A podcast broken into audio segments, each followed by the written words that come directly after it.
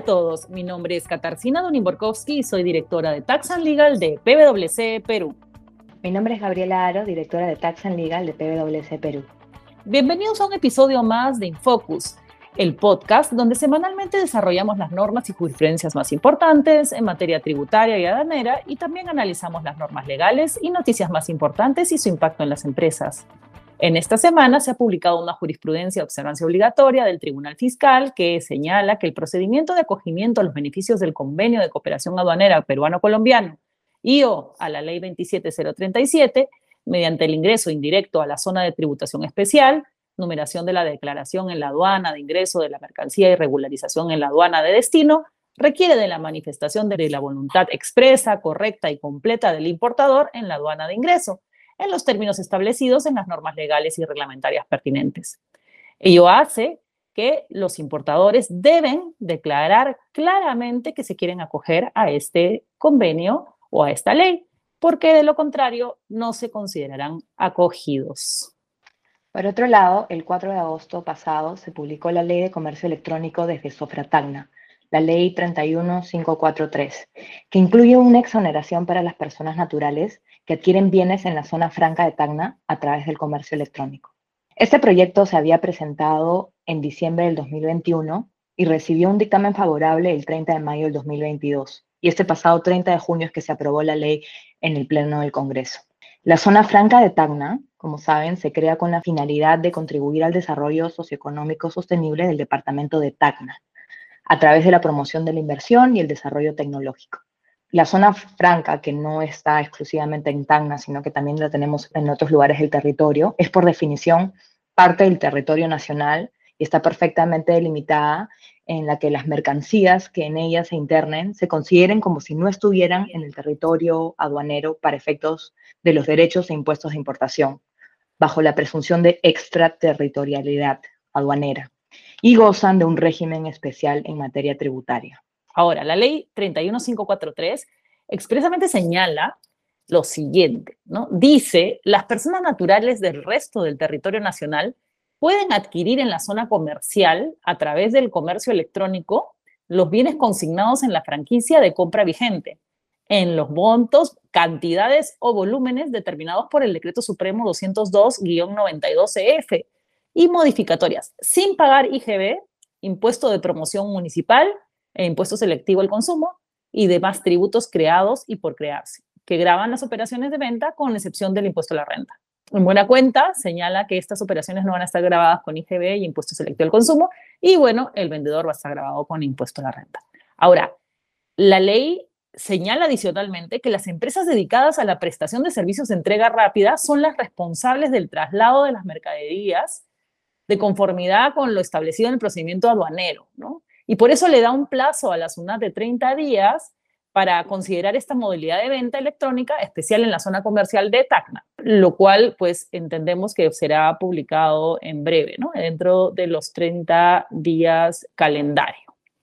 Gaby, eh, hemos estado conversando sobre este tema y quisiera que, le comentes a nuestros oyentes sobre tus observaciones, algunas observaciones que has tenido a esta ley.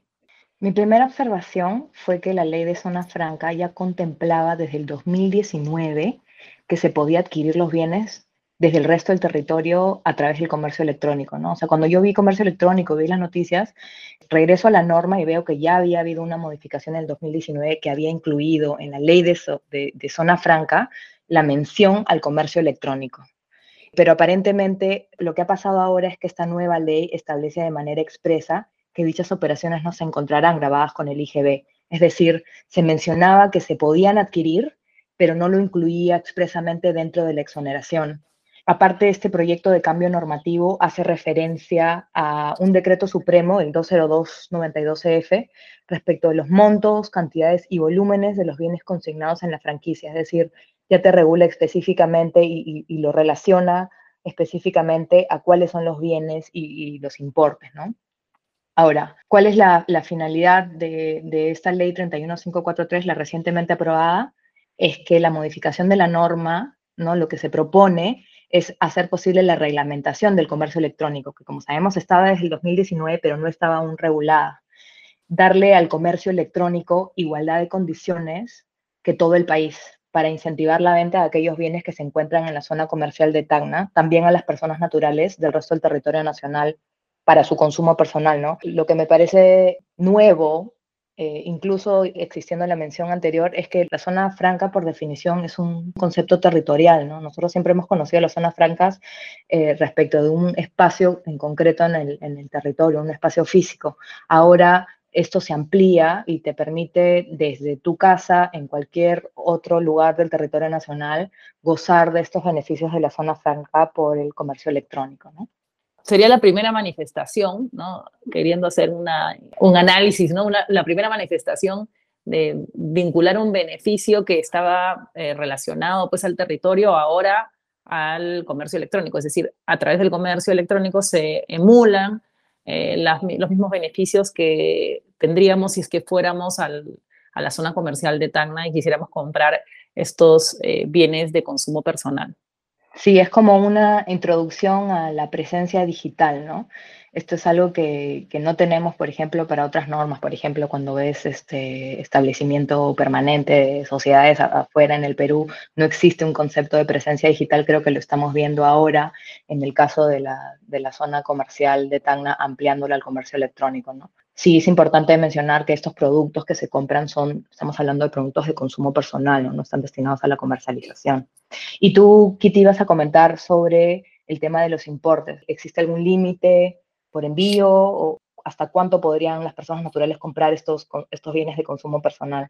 Bueno, mira, la ley 31543 eh, tiene dos párrafos. En el primero, como ya mencioné, eh, exonera de todos los impuestos al consumo ¿no? y al impuesto de promoción municipal, que va unido al impuesto general a las ventas eh, regularmente, los exonera, ¿no? exonera estas ventas. Pero acto seguido, en el segundo párrafo, señala que son las empresas dedicadas a la prestación de servicios de entrega rápida las que se van a encargar del traslado de estos bienes, porque claro, uno desde su computadora manda eh, la solicitud, que no es a cualquier tienda en Tacna, sino es a las tiendas que van a cumplir ciertos requisitos y entiendo que, bueno, que tendrá que existir una página web en donde se digan cuáles son estas tiendas, etcétera, ¿no? Esto eh, entiendo que se va a reglamentar.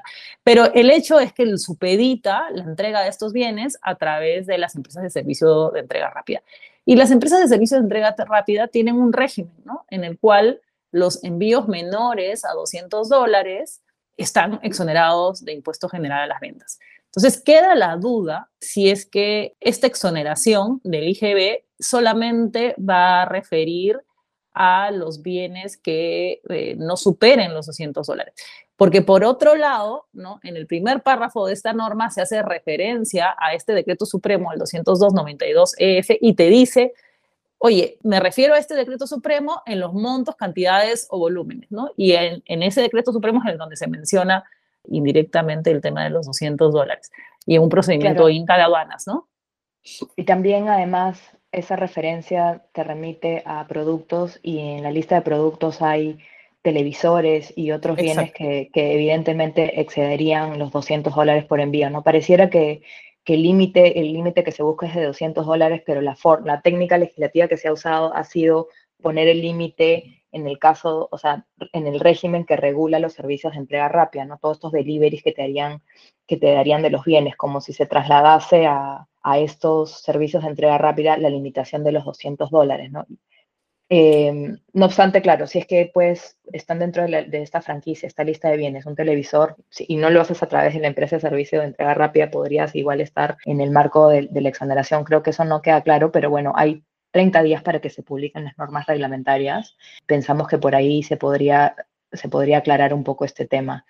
Claro, por principio de legalidad, si la ley me refiero, dicen que están exonerados, pues ninguna norma reglamentaria, ningún procedimiento podría limitar esa exoneración, ¿no? Desde el punto de vista de la técnica legislativa eh, en sentido estricto, ¿no? Pero claro, cuando uno ve que está supeditado eh, a una empresa de estos de servicio de entrega rápida, podría generarle la duda si es que eh, está limitado a 200 dólares. Ahora, las ventas por 200 dólares, hasta 200 dólares no son pocas. Hay muchísimas ventas por esos valores, por valores menores. Evidentemente todos esperamos que esta exoneración sea mayor de 200 dólares porque si queremos pues comprar nuestro laptop, todas para el consumo personal, ojo, no para hacer ventas, pues probablemente cuesten más de 200 dólares. En principio, pues la norma de entrega rápida dice 200 dólares, ¿no? Eh, por envío y máximo 3.000 al año, ¿no? Claro, yo podría tener eh, varias compras menores de 200 dólares, pero se me aplicaría entonces ahí el monto anual de hasta 3 mil dólares ¿no? en el año. Otra cosa para considerar sería que no es esta exoneración, digamos, no alcanza a cualquier comercio electrónico de alguna entidad en Tacna, ¿no? O sea, al igual que como opera la zona franca, este, este régimen no es para cualquier establecimiento en Tacna, sino los que ya han cumplido con los, con los requisitos para calificar y tener esta franquicia y, calificar como comercio de la zona comercial de Tacna. Efectivamente. Mira, hay que esperar. En todo caso, levantamos nuestra bandera para que todos tengamos claro eh, y estemos atentos a qué nos dice el reglamentador, pero pues existe esa duda respecto de cuál es el monto máximo aplicable para esta exoneración. Sin duda es una buena noticia porque desde aquí, sentados en nuestras computadoras, podremos acceder a esta exoneración que teníamos cuando vamos físicamente a los comercios de la zona franca de Tacna, lo que por un lado es buena noticia para nosotros y por otro lado incentiva el comercio que se busca incentivar en Tacna. Efectivamente, es una buena noticia para el Perú. Hoy, ojalá que no sea sujeta al límite de los 200 dólares. Y como bien dijiste, Gaby, es la introducción eh, tímida a nuestro ordenamiento jurídico, pues de eh, la presencia digital. Si bien es cierto no respecto de la afectación, sino de un beneficio, pues ya es algo interesante que podemos tener en consideración aquellos que nos gusta la materia tributaria. Bueno, Gaby, un gusto de hablar contigo y será con nuestros siguientes hasta la próxima semana. Chao, hasta la próxima.